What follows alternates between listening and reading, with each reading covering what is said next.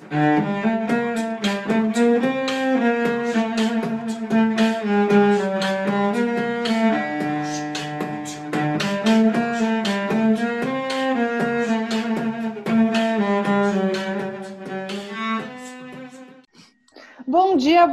tarde, boa noite para você que é ouvinte do Alvinegras da Vila. Hoje a gente está com uma altíssima cota de participantes cancelados nesse podcast. São as pessoas canceladas das redes sociais, porque o nosso convidado é uma pessoa que as pessoas ficam cancelando às vezes também. Eu discordo totalmente, acho que é uma presença ilustre. Isabel Nascimento, minha dupla de sempre, vai contar para vocês quem está aqui com a gente. Oi, Bel, tudo bem com você? Tudo bem, Anitta. Estou muito, muito triste, né? Porque saíram inúmeras listas e eu não sou cancelada ainda, não sou do time dos lacradores nem nada. Não. Então eu tô ainda por fora disso, me sinto um pouco excluída. Mas o, o, nosso convidado, ele é culpado de tudo que acontece no Santos, né? De não ter contratação, de dívida. Então tudo que você não gosta do Santos, que você acha errado, é, é culpa do, do setorista, né? Aí a gente tem uma ilustre companhia hoje, Lucas Mussetti. Muito obrigada. Imagina, obrigada a vocês pelo convite. Tenho muito orgulho de fazer parte dos lacradores e espero com a sua presença em breve, Isabel. Eu Lucas não sei Mussetti, muito sobre isso. Lucas Mussetti, setorista da Gazeta Esportiva, que conseguiu um tempo para conversar com a gente. Brincadeiras à parte, a gente prefere fazer piada com essas coisas, mas o, o, Lucas é uma das pessoas que mais traz informação sobre o Santos e hoje a gente quer abordar com ele, então, é, alguns temas sobre o campo, né? O que deve acontecer com o Santos dentro de campo agora que a gente já está mais perto da bola voltar a rolar. Inclusive, Mussetti, vou começar falando exatamente sobre o fato de que hoje, quarta-feira, dia 1 de julho, é, os times de São Paulo voltaram a treinar com bola. Na sua opinião, qual que é o maior desafio do Gesualdo Ferreira, que a gente gosta de chamar carinhosamente de Jesus, nesse uhum. retorno aí do futebol? É, eu acho que o maior, o maior desafio e a maior dificuldade que ele vai ter é que ele vai ter que abrir mão um pouco da formação que ele sempre gostou e que sempre previu jogar no Santos, que é o 4-3-3 com três atacantes. Ele sempre fala que os pontas têm que ser mais atacantes, ele gosta de jogar com dois centroavantes. E finalmente ele vai ter Marinho e Soteudo juntos, dois pontas clássicos, que foi por onde o Santos mais fez gols no ano passado. Ele vai ter tempo para treinar com esses dois jogadores. Eu imagino que ele vai abrir mão um pouquinho do que ele pensa sobre futebol para ter dois atacantes pelas pontas, não um Raniel, um Sacha ou o Roberto abertos, que são mais centroavantes do que atacantes. Acho que vai ser o desafio dele abrir mão um pouquinho do que ele pensa, porque não dá para não ter Marinho e Soteudo nesse time na volta do futebol. E aí a gente viu, né, que hoje saiu Marinho e Uribe, eram os últimos jogadores aí faltando testar negativo para a Covid. E a gente está vendo que os times cariocas já estão entrando em campo, os times gaúchos já estão jogando desde maio, né? Gaúchos e mineiros. O Santos está numa grande desvantagem em relação quando a gente pensa de campeonato até brasileiro, que a CBF quer voltar entre 8 e 10 de agosto? É, eu acho que sim. Eu acho que a desvantagem não é nem tanto técnica. Claro que se você ensaia um esquema tático, variações táticas por duas, três semanas em comparação com uma ou cinco dias é vantajoso, claro. Mas a vantagem é física. Eu acho que ela nem vai ser sentida exatamente na volta do futebol, seja lá quando for. Mas sim no final da temporada. Quando os times já estão declinando, quando tem que alternar mais a formação, tem jogo quarto e domingo, tem competição pra caramba, pode ter mata-mata de Libertadores. Nesse sentido, eu acho que o Santos pode perder e ter essa desvantagem mais clara. Eu acho que até por isso, pelo que eu ouço da comissão, pelo que o Gesualdo já falou nas colunas, ele já vai começar a dosar desde o retorno. Então ele vai é, incentivar esse rodízio desde o retorno do futebol para que os jogadores tenham tempo e não se desgastem aos poucos para que cheguem no final da temporada mais fortes do que o normal. Mas a desvantagem para mim é clara, é tanto técnica, mas principalmente física. Uhum, bem legal você comentar isso, porque é uma discussão, né? E os times de São Paulo têm batido muito nessa tecla. E uma coisa que eu queria levantar com você, Mussetti, de notícias recentes, que você tem noticiado bastante, essa iminente saída do Giamota e também a saída recente do Evandro. Como que uhum. fica a escalação do Santos no meio campo? E já vou emendar com uma pergunta que a gente recebeu pelo nosso Twitter, que é o alvinegrasdavi, não Vila, tá? Davi1. Mas você encontra como Alvinegras da Vila também, acho que não tem problema. Que várias pessoas perguntaram quem o Gesualdo deve aproveitar da base. Então, acho que você acha que uhum. deve ter gente da base no meio campo? Quem são os destaques é, da, da base nesse, nessa parte, nesse setor do campo? Sim, eu acho que mesmo que o Evandro e Giamota não sejam titulares, e não seriam né, no segundo semestre, pelo que a gente viu no primeiro, eram alternativas experientes e prontas para qualquer jogo, né? Aquele tipo de jogador que você pensa ou não para escalar. Numa emergência você vai colocar. E o Gesualdo não tem uma alternativa neste nível de maturidade de carreira para substituir o Sanches. Então acredito que a dúvida principal seja Alisson ou Jobson nesse momento, para a primeira função do meio-campo. O Alisson a gente precisa ver como é que volta. Ele teve resultado excelente em testes físicos. Parece que o joelho está forte, mas é diferente quando testa com bola, com choque, enfim. E aí a segunda função do meio campo, imagino que o Pituca, que é o cara que mesmo quando estava em má fase jogando mole, continua em campo. Acredito que ele não perca a vaga. E o terceiro homem do meio campo, o Sanches. Só que o Sanches não tem um substituto hoje no elenco pronto, se o Giamota for efetivamente vendido para o Fortaleza e o Evandro já saiu. Então acredito que a comissão do Gesualdo vai testar o Ivonei e o Ceará. O Ivonei é um cara que joga mais como volante do que meia. Ele é um terceiro homem de meio campo, mais parecido com o Evandro, um cara que finaliza pouco, entra pouco na área. E o Ceará é mais meia atacante, é mais Sanches. Finaliza mais de fora da área, enfim.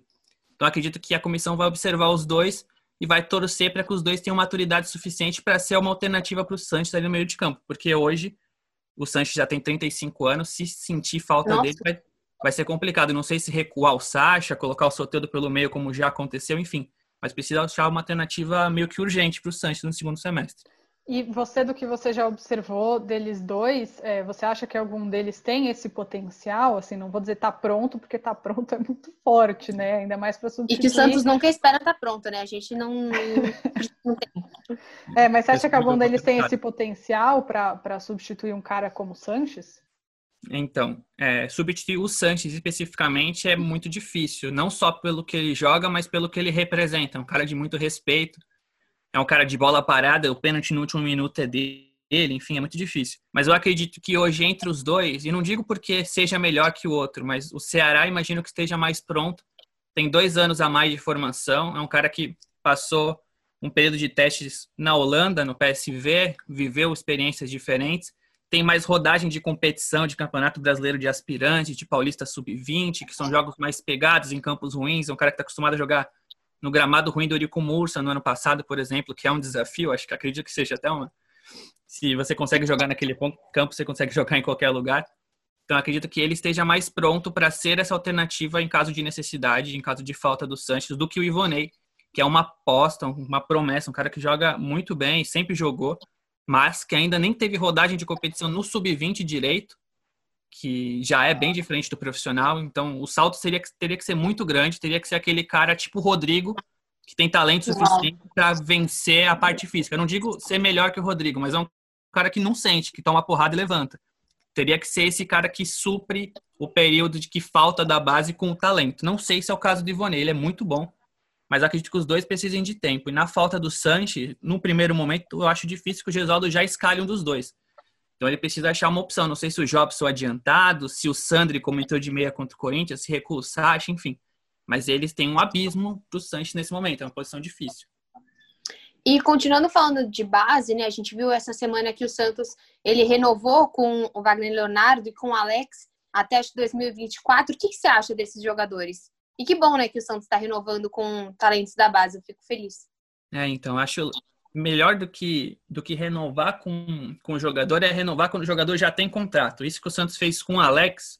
O caso do Alex foi diferente do Wagner, porque o Wagner tinha um ano só de contrato. Nesse período, faltando um ano, é normal o clube renovar. Com o Alex, não. O Santos tinha contrato até 2023. Deu uma valorização salarial grande para ele renovou por mais um ano, que é um sinal claro de que conta comigo, não pensa em sair então, acho que esse é o, é o, projeto que o Santos tem que ter com a base, antecipar esses cenários para evitar perda, como foi com o Gustavo Henrique, como pode ser com, com o Alberto. Eu com acho que os dois também, zagueiros. Né? Com o Bambu também, verdade. Eu acho que são dois zagueiros muito promissores, de perfis diferentes. O Alex é um perfil mais físico, mais forte, de imposição física. O Wagner já é aquele cara de posicionamento, com um bom passe. O Wagner se assemelha mais ao Lucas Veríssimo e o Alex mais ao Gustavo Henrique, por exemplo. Ou ao Poroso, que é uma, um rival, um rival não, uma alternativa junto com ele na base até pouco tempo atrás.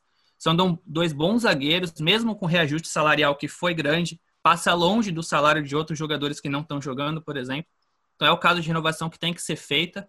E dois caras que com tempo de preparação, o, o Wagner está mais de um ano treinando profissional, o Alex já vai, se não fosse a pandemia, seriam seis meses. Então eles têm tempo para se preparar, treinar, entender e numa emergência tá pronto, porque são alternativas fora o Luiz Felipe. O Santos só tem cinco zagueiros. Acredito que na maratona de jogos que vem pela frente eles vão jogar bastante. E você está falando muito da preparação. Eu vi até o preparador físico do Santos exaltando, falando que os jogadores voltaram melhores, até que das férias, como, como normalmente acontece. É, como está o clima? Porque a gente está vendo muita coisa de salário, a gente vê o Pituca falando que ficou chateado com a situação, você vê o Viríssimo na naquela aquele momento de sim, renovou, mas também tem chance de sair. Você, como você enxerga esse clima dentro do Santos pelas questões de salário e até fazendo uma segunda pergunta dentro, como estão as questões de salário? Já foi pago apenas 30% pelo terceiro mês? Tá. É, quando a gente acompanha os treinos de perto, mesmo que a gente só tenha 10 minutos, é o tempo suficiente para a gente sentir como é que está o clima. De longe é mais difícil, mas pelo que eu ouço, o clima dentro de campo é bom. Os caras conseguem esquecer, entre aspas, o que está rolando da redução salarial, a negociação com a diretoria. Mas no dia que o Pérez foi para o CT, por exemplo, o clima já mudou. Porque aí eles deixam de pensar só no treino e precisam pensar na discussão com o Pérez, precisam decidir quem vai conversar. Enfim, Nesse dia, por exemplo, eu ouvi que o clima estava muito ruim, a discussão foi ríspida, depois foi melhorando. Para falar sobre a negociação, o Santos deve pagar 30% de novo.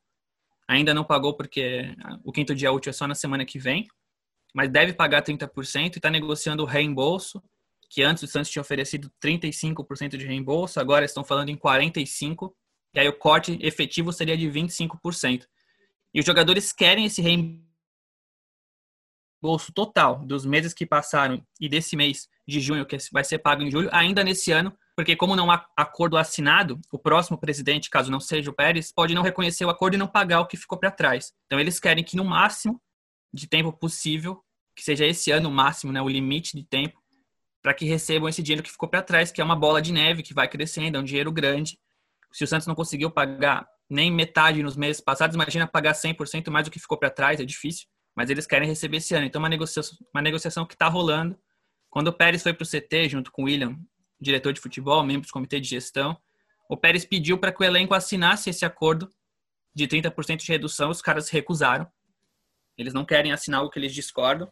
Eles até entendem a questão de não demitir funcionários, valorizam isso, mas eles acham que cortar 25% e reembolsar 45% é desigual perto de outros clubes. Enfim, uma negociação que dura bastante tempo e não parece perto de, de acabar, não. É, o que é muito, muito ruim, né? Eu, eu fico um pouco dividida, sabe? Eu entendo o problema, entendo que tenha sido uma sacanagem ter sido unilateral, ter sido exatamente da forma que foi, mas eu não consigo ver uma coerência relevante entre, ah, eu entendo que vocês tenham que poupar porque não querem cortar funcionário e ao mesmo tempo quero reembolso total. Para mim, não é um discurso muito coerente, essa é a minha é, opinião. O, o reembolso total, para mim, fez zero sentido. O pedido dos jogadores aquela contraproposta primeira. Tipo, corta 5, 50% agora e me paga 50% depois. Isso não é um efetivo corte, né? Um claro, não é uma redução é, salarial por um é, momento é, difícil. É, não é. Então, bem, ali, aquela contraproposta do Santos foi tão diferente do que o Santos ofereceu que eu acho que incentivou o Santos a cortar e não conversar com os caras, porque eles sabiam que não haveria acordo diante dessa contraproposta. Acredito que poderia ser melhor conduzido. O Santos sinalizou 50% de corte com reembolso. O Santos entre aspas, foi culpado nesse começo. Mas acredito que se olhar um pouquinho para os outros clubes, vai ver que o Corinthians, por exemplo, prometeu pagar e não pagou. Então ele fala, vou cortar 25, vou cortar 30, vou cortar 50 e não paga nem o que nem sobrou. Nem o salário, é, exato. É, então. E o. São Paulo também agora está com problema, também teve corte e lateral. E pior, entra num acordo e depois tem que rever o acordo porque não conseguiu pagar o acordo. Então, o Santos, com a demora para fazer um acordo, na verdade está ganhando argumento, porque os outros clubes estão quebrando, não estão conseguindo pagar e o Santos paga os 30%, pelo menos, e não demite ninguém. Então, mantém o argumento de manutenção dos funcionários do clube e de pagar salário de quem ganha menos. Uhum. Então, acredito que com esse tempo, na verdade, o Santos acabou ganhando argumento. A negociação foi mal conduzida, eu consigo entender os dois lados, mas eu acho que a contraproposta que o elenco fez lá no começo foi desigual, foi desproporcional, e o Santos poderia lá atrás ter avisado, claro, que ia pagar 30%, porque chegar num e-mail do nada um dia antes eu também ficaria bravo, é normal. Claro. E você. você acha, por exemplo, que poderia partir ou da Federação Paulista ou talvez da CBF fazer um contrato de todos os clubes para que não, eu não sei, assim, é, ninguém vai receber dinheiro de imagem já que a gente não está é, divulgando mesmo a imagem. Você acha que isso poderia ter partido de uma de algo maior, de uma instituição maior, porque todos estão passando por esse problema. Eu acho, eu acho. Assim como os clubes se juntaram para voltar no mesmo dia em São Paulo, a federação poderia ter conversado com os clubes por um acordo único, talvez com algum adiantamento de cotas da federação, enfim. Eu acho que faltou, e cada clube procurou um sindicato diferente, por exemplo. O do Santos procurou o sindicato dos profissionais de educação física, que não era especificamente de jogador, por exemplo. Então, acredito que faltou orientação sim da federação, era um problema claro todo mundo sabia que isso ia rolar, que ia ser difícil, que ia faltar receita. Então acho que faltou, faltou um maior entendimento dos jogadores, faltou um maior entendimento dos clubes, claro, e faltou a federação monitorar melhor essa redução, porque depois virou uma bola de neve que não dá mais para cuidar.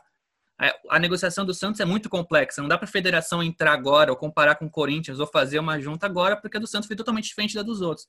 Se fosse algo mais parecido, uniforme no começo, acho que seria muito melhor conduzido.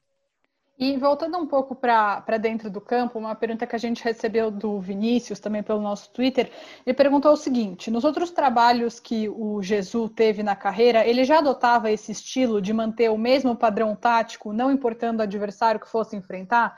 Eu acho que essa pergunta diz muito também sobre a saudade que o torcedor do Santos sente do Sampaoli, que tinha essa ideia Sim. de mudar, né, conforme o adversário, que nem sempre dava certo, mas dava certo muitas vezes. E o Gesualdo, ele tem realmente essa é uma ideia fixa de futebol, Mussetti? Tem, ele tem. Ele até fez algumas adaptações no Santos quando viu que as coisas estavam começando a desandar, aquele momento de especulações sobre possível saída, de desempenho ruim aliado a resultados ruins. Ele até faz algumas adaptações durante aquele momento, muda um pouco o time, deixa um time um pouco mais leve, mas ele não abre mão do Pituca, por exemplo. Ele colocou na cabeça que o Pituca não é primeiro volante, que o Pituca não é segundo volante, que ele deve jogar numa linha de quatro aberto pela esquerda, uma função que ele nunca jogou. E ele jogou assim quase todos os jogos da temporada.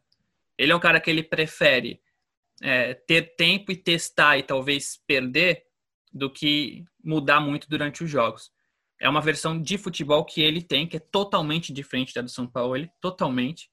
E eu acredito que seja assim na volta do futebol. Ele, como eu falei, talvez o Marinho e o Soteldo sejam uma grande novidade. Você ter dois pontas é meio que meio caminho andado para o time. Você tem o primeiro volante, um meio, enfim, não tem muito como te diferenciar. E, mas eu acho que sim, que é, ele pensa futebol daquela maneira, ele prefere melhorar errando, talvez perdendo, do que mudar de um jogo para o outro como fazia o São Paulo.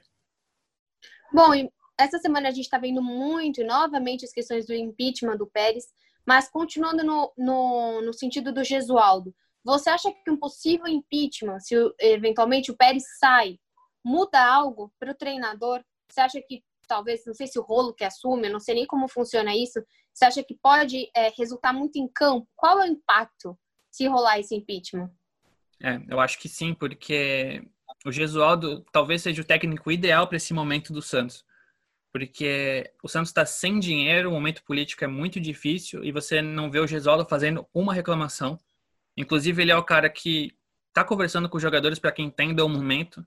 Quando o Santos corta a salário, ele avisa de beleza, tudo bem eu receber 30%. Ele é um cara que não reclama de nada. O Santos resolveu vender o Giamotto, o Gesualdo nem foi consultado. Ele soube depois que a negociação foi iniciada. Aí falou, não, beleza, se é bom para vocês, continua. Ele é até é um cara muito benevolente, talvez pudesse ser um pouquinho mais enérgico nesse sentido de conversar com a diretoria.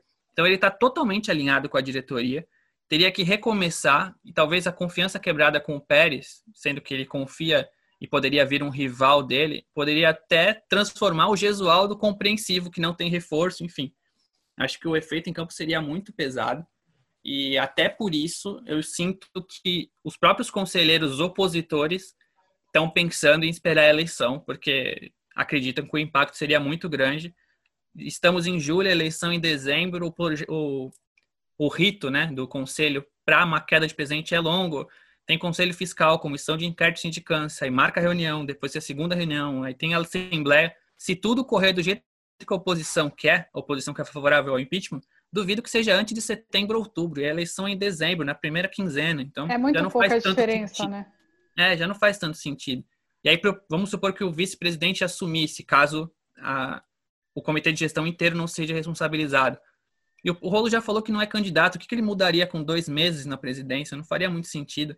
O Marcelo Teixeira já é outro fala que não quer ser presidente. Ele assumiria com dois meses no meio de, um, de uma pandemia, com Libertadores, crise. Acho que não faz sentido. Talvez seja melhor gastar forças organizando uma chapa, compondo, enfim, do que tentando um impeachment nesse momento. Mas, caso role, que eu acho difícil que role, o impacto seria muito grande, porque o Gesualdo é um cara super compreensível que está alinhado com o Pérez nesse momento. Ah, muito interessante isso que você falou. Gostei muito. Acho que a gente fala muito pouco sobre o impacto do impeachment no campo e que realmente um, um impeachment é sempre um processo é, complicado e dolorido, né? Isso acho que a gente já viu quando é, o Brasil passou por isso e vale também para um clube de futebol. Enfim, não que eu seja fã do Pérez, não pense nisso de mim, mas eu acho que sim. É, a gente tem que pensar de forma ampla, né? Enfim, o que eu queria perguntar agora, você também publicou uma matéria sobre isso hoje. É muito difícil perguntar alguma coisa como o site não tenha publicado, mas isso é muito bom quando ele é o entrevistado. A gente quer saber da situação do Yuri Alberto. É. O Gesualdo colocou ele para jogar, jogou bem alguns jogos, mas e aí? o que vem agora? Vai acabar o contrato e ele não renovou. Eu já vou aproveitar, antes de você responder, já vou dar minha opinião. Acho que ele está sendo um bobalhão. Acho que o Santos errou de não ter procurado ele antes, mas a proposta é muito boa para ele. Ele não é ninguém na fila do pão até o presente momento e acho muito difícil que ele ganhe grandes oportunidades em outro time. Ele é só um bobalhão. For. Ele é um bobalhão. Vai jogar a Série B se bobear, entendeu? Eu me preocupo com o menino da vila. Espero que não com o Santos, né? É, é, ah, ah, com certeza, Isabel Nascimento, você tem toda a razão no que você disse. Obrigada. a, a situação de Yuri, para mim, ela é muito delicada porque o Santos deu um claro sinal de que contava com ele. Isso antes da proposta financeira que eu também achei boa. Porque o Santos tem uma reunião com os representantes do Yuri e o empresário foi super claro. Ele falou assim: eu só vou negociar a renovação salarial, a renovação do contrato com ajuste salarial, se o Yuri Alberto jogar, se ele tiver sequência. Porque não adianta você falar que conta com ele, sendo que ele é a quinta opção hoje e nunca entrou. Ele está voltando da seleção. Se ele for escalado, se eu souber que o Santos está contando com ele, aí a gente conversa. Imagino que não, isso não pode ser coincidência, que tenha rolado uma conversa da diretoria com o Gesualdo, além do Roberto ter tido um bom desempenho na seleção, claro. É, somado ao Uribe não estar tá jogando bem, a lesão do Raniel, enfim. Mas o Roberto teve uma sequência que ninguém imaginava. Ele foi titular de um dia para o outro. Foi titular em clássico.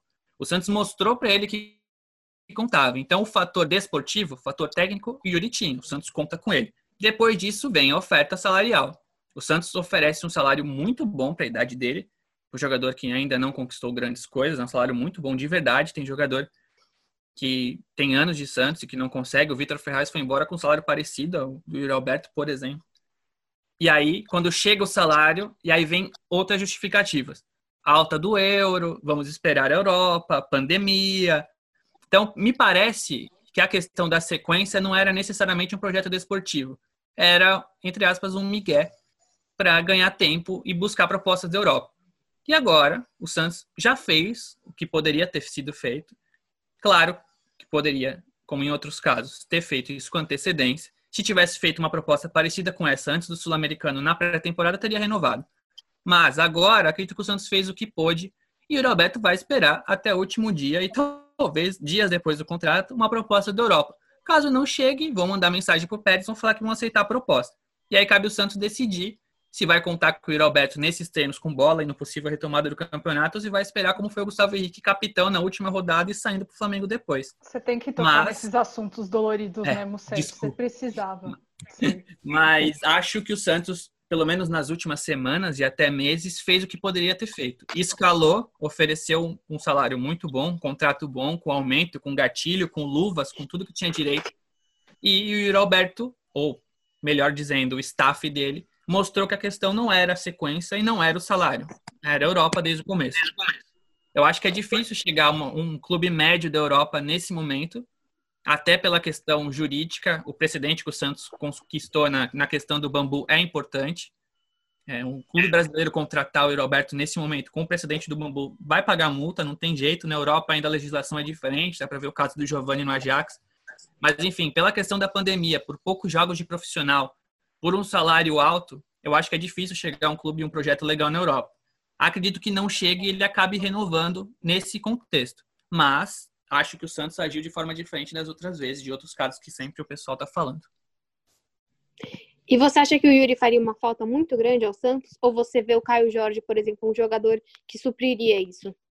É, eu acho que o Santos deu, entre aspas, o azar de ter dois grandes jogadores para a mesma posição no mesmo momento. E eu ainda nem estou falando do Marcos Leonardo, que é outro que poderia estar tá começando a ganhar espaço, mas ver outros jogadores da base, além do Sacha e do Raniel, sem contar o Uribe na posição. Acho que o Alberto sair pode ser um, um pretexto para o Caio jogar mais. Só que eu acredito que o Alberto tenha sucesso. Não acho que seja o caso de ter um decréscimo na carreira saindo do Santos. Ele vai conseguir algum clube, mesmo que seja médio da Europa, e acho que vai crescer. É um jogador que, pelo que eu vi na base, mesmo que ele tenha uma vantagem física aos demais e sempre ele é um grande talento. Mostrou isso nos poucos minutos com o Gesualdo, mesmo num time tão, não tão bem encaixado. Acredito que o Santos possa ter um prejuízo muito grande, talvez maior do que teve com o Bambu, que possa ter com o Giovanni. E já falando, aproveitando esse momento, centroavante, vendas, e o Caio? É, o Santista tem uma expectativa de que o Caio seja vendido, não que espera, mas não que deseja, mas que acha que isso deve acontecer em breve. Tem alguma informação já sobre isso? Ou você acha que o Caio Jorge pode ser também uma esperança para a gente durante essa temporada como um jogador que, enfim, entre em campo e faça o que fez lá na Argentina, na, na Libertadores? Sim. Eu acho que a questão do Caio também depende da questão do Yuri Alberto. Se o Santos pede o Yuri Alberto, acredito que valorize mais o preço do Caio. Se consiga, se conseguir a renovação com o Yuri, talvez aceite valores um pouco menores do que tem pedido pelo Caio. O Santos pediu 30 milhões de, euro pelo, de euros pelo Caio. Acredito que o Caio possa valer isso um dia. Hoje, acredito que não, ainda mais com a alta do euro. Seria um valor semelhante ao do Rodrigo pela alta.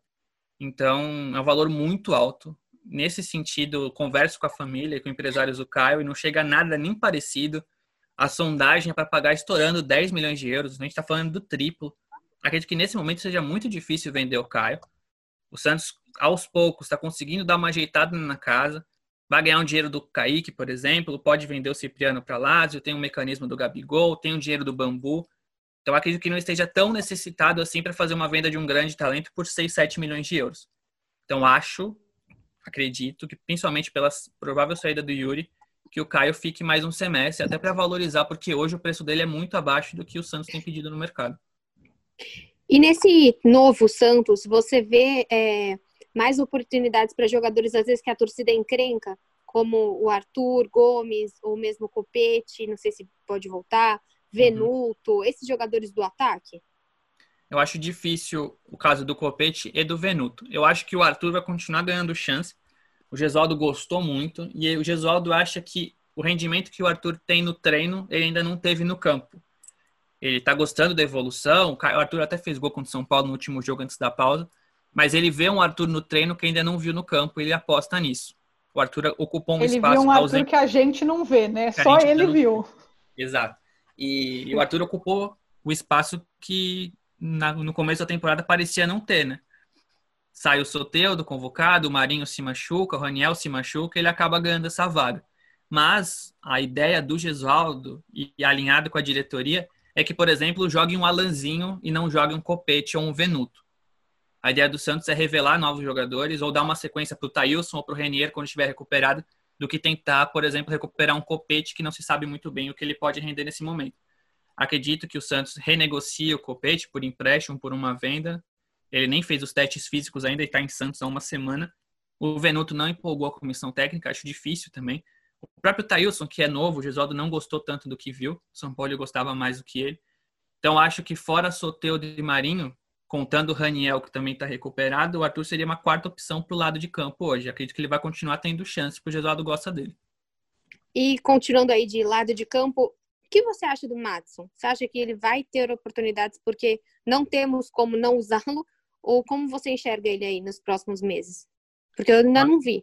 É, então, eu acho que o Matson vai ter mais chances se o Santos tiver uma alternativa ao Felipe Jonathan. Porque o Felipe é um lateral bem ofensivo, que está tentando melhorar na defesa, até fez melhores jogos na marcação. E o Matson é como se fosse o Felipe Jonathan na direita, por característica, assim, de chutar, de entrar na área, de procurar a linha de fundo o tempo todo. E o Gesualdo não gosta, ele gosta que um lateral ataque por vez. Ainda mais que o Santos não tinha o Alisson, ainda ter o Jobson ou o Pituca de primeiro, com dois laterais atacando muito. Ele preferiu colocar o Pará, que é quase como um zagueiro pela direita, não sobe tanto. Então, se o Santos tiver uma alternativa, é o Felipe Jonathan, e inclusive está procurando isso no mercado. Talvez, com a característica do jogo, ter um Pará e um Felipe Jonathan, um lateral mais defensivo pela esquerda e o Madison porque o Gesaldo gosta do Pará e principalmente da segurança que ele dá pela direita, que é o que o São Paulo já gostava também. Sim, e até você comentou dos dois jogadores, dos dois zagueiros, que um parece o Gustavo Henrique, um meio Lucas Veríssimo. Você imagina eles jogando, ocupando o lugar do Lua Pérez? Algum deles? Sim, mais o Wagner. Por característica, tá. mais o Wagner. O Alex é canhoto, né?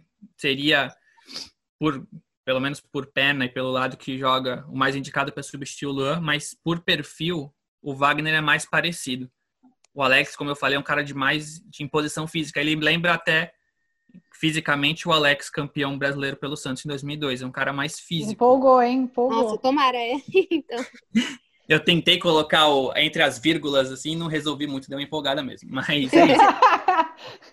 Lembra um pouco, é. uma lembrança vaga. É lembrança física, de imposição, enfim, ele por característica ele parece mais. O Santos hoje tem uma dupla de zaga com uma qualidade técnica boa, né? São dois caras que tentam sair jogando, que tentam ganhar os lances por posicionamento, por antecipação e não com carrinho fazendo falta, puxando colete, enfim.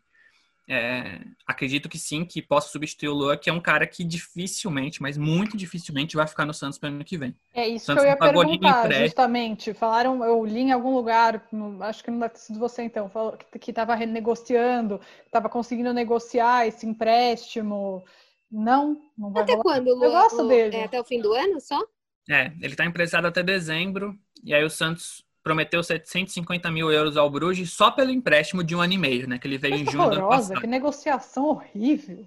Pois é, é um valor alto só pelo empréstimo. E aí são 5 milhões de euros além disso para compra. O Santos não pagou nenhum empréstimo. Ah, não vai estar tá dando mesmo. Então é muito dinheiro. O Lu eu acho um bom jogador. Bom jogador. Acredito que esse valor possa até, ter se, possa até ser maior num futuro.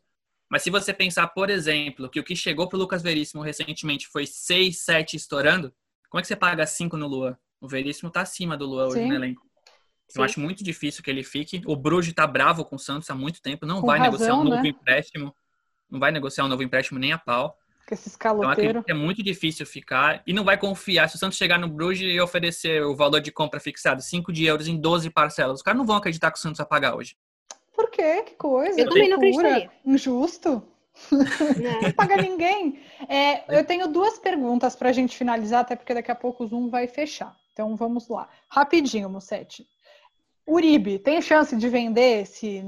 Podemos sonhar? Humano? Muito difícil. Tá. Hum, de novo, tenta de novo. Essa é a resposta errada.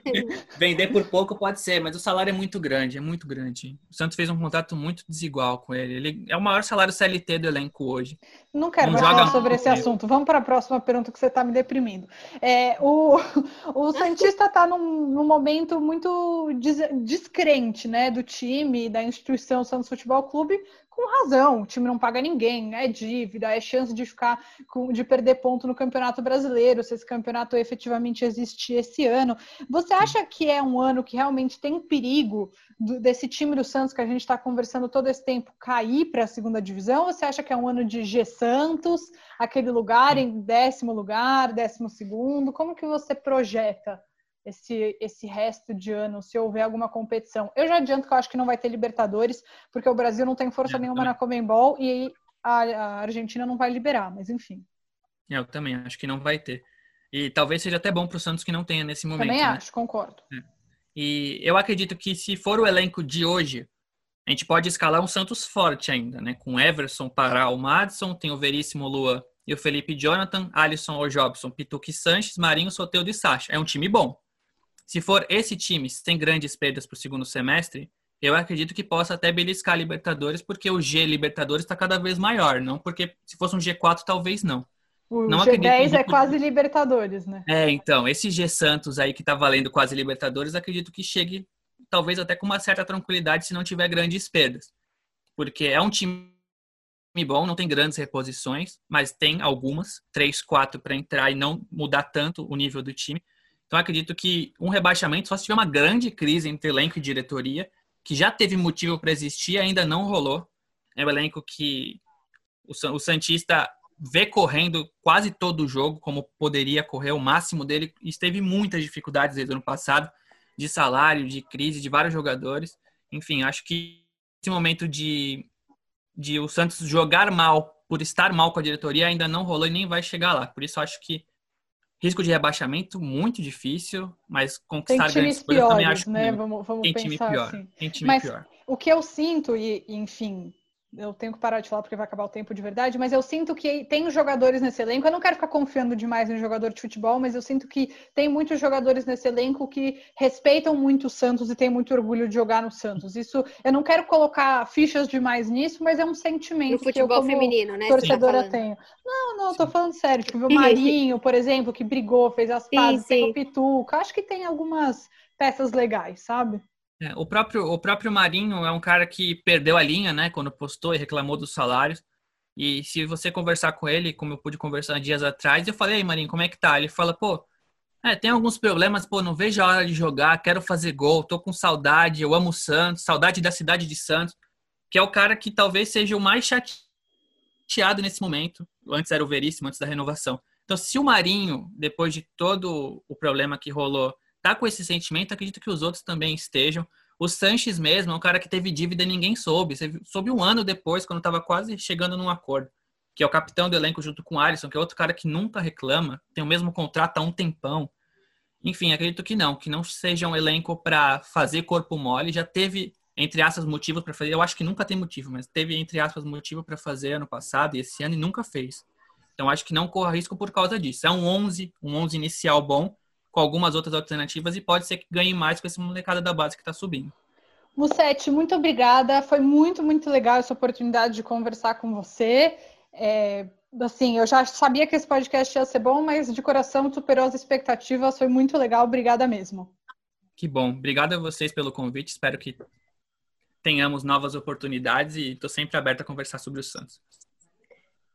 Bom, muito obrigada, Musete, foi muito legal mesmo. Até fiquei pensando que, ai meu Deus, eu tenho que perguntar mais alguma coisa, porque ele sabe tudo. Tiver alguma coisa que eu quero saber, fiquei pensando em todas as posições, porque é muito legal mesmo falar com você, falar com uma pessoa que sabe tudo do Santos e até um pouco otimista, né? Que a gente acaba sempre tendo só notícias ruins e até triste só ficar falando de é, política, é de dívida. Eu gosto de falar coisa boa também. Foi bom conversar com vocês nesse sentido. Hum. Obrigada, gente. Muito obrigada. Não esqueçam de seguir a gente no Twitter, sigam o Musete, o canal da Bel Imparcialmente Santista e um beijo que vai acabar a gravação.